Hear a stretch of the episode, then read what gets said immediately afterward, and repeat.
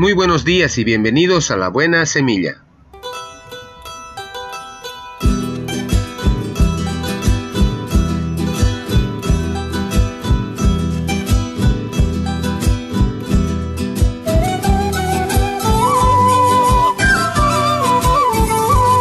Hola, hola, ¿qué tal? ¿Cómo están? Les saludo con la paz de nuestro amado Señor Jesucristo.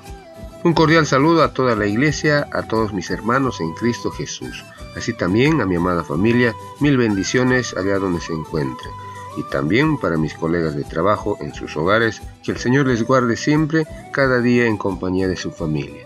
Y no me olvido de mis amigos en general, a los que se encuentran acá en la ciudad, a los que están en el interior y en el exterior del país. Para ellos, mil bendiciones, que el Señor les guarde siempre a cada uno de ustedes en compañía de los que le rodean, su agradable familia.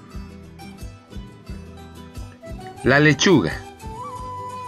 Una noche varios estudiantes esparcieron queso muy maduro sobre el labio superior de un compañero de cuarto mientras éste dormía. Al despertarse, el joven sintió el mal olor y exclamó, esta habitación huele mal. Se asomó al pasillo y dijo, el pasillo huele mal. Saliendo del dormitorio dijo, el mundo entero huele mal. ¿Cuánto tiempo crees que tardó en darse cuenta de que el problema estaba debajo de su nariz? Es fácil y hasta nos resulta natural encontrar defectos en el mundo que nos rodea y seguir ciegos a la manera en que contribuimos al problema. ¿Seremos nosotros el problema? Cuando plantamos lechuga y no crece bien, no le echamos la culpa a la lechuga, sino que buscamos las razones por las cuales no está creciendo bien. Tal vez necesite fertilizante, o más agua, o menos sol. En el huerto de nuestras relaciones interpersonales, nuestro trabajo como jardineros es buscar el clima más propicio y nutrir el suelo. Debemos quitar la maleza del negativismo y la autojustificación para proteger las tiernas plantas del calor de los celos y de los fuertes vientos de la ira. Cuando aplicamos el amor de Dios y su cuidado en el trato con las personas, ciertamente nuestras relaciones crecerán y florecerán. Que Dios me los bendiga. Amén.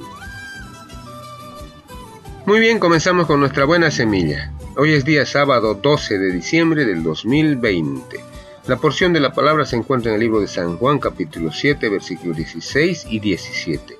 Dice la palabra del Señor y leo.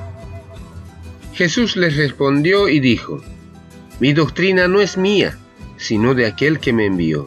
El que quiera hacer la voluntad de Dios, conocerás si la doctrina es de Dios, y si yo hablo por mi propia cuenta. Y si yo hablo por mi propia cuenta. San Juan capítulo 7 versículos 16 y 17. Título de nuestra reflexión. ¿Dijo usted doctrina? La palabra doctrina tiene mala fama, incluso entre los cristianos. Es fuente de división para unos y peligro de sectarismo para otros. Tal vez esto se debe a que la doctrina fácilmente puede llegar a ser una ideología intransigente cuando se separa de su fuente, es decir, de Dios mismo. Pero ¿qué es la doctrina cristiana? Es la enseñanza de los pensamientos de Dios. Al leer la Biblia, descubrimos cómo el Dios vivo actúa con bondad para salvarnos. Sus palabras dan el sentido de sus actos Jesús mismo actuó y enseñó. Eso se encuentra en Hechos 1, versículo 1. Habló de su doctrina. También lo encontramos en San Juan capítulo 7, versículos 16 y 17. Después de su resurrección, pidió a sus apóstoles comunicar su enseñanza a todas las naciones. Mateo 28, 20. La doctrina bíblica no es, pues, una ideología, sino una revelación los primeros cristianos perseveraban en la doctrina de los apóstoles. Eso se encuentra en Hechos 2.42. La Biblia nos exhorta a guardar la verdadera doctrina, Tito 1.9, y a no desviarnos en la doctrina de Cristo, segunda de Juan, versículo 9. Ciertamente no somos salvos por el conocimiento en sí, sino por la fe en el único Salvador, Jesucristo. Sin embargo, por medio de lo que la Biblia enseña comprendemos el plan de Dios para nosotros.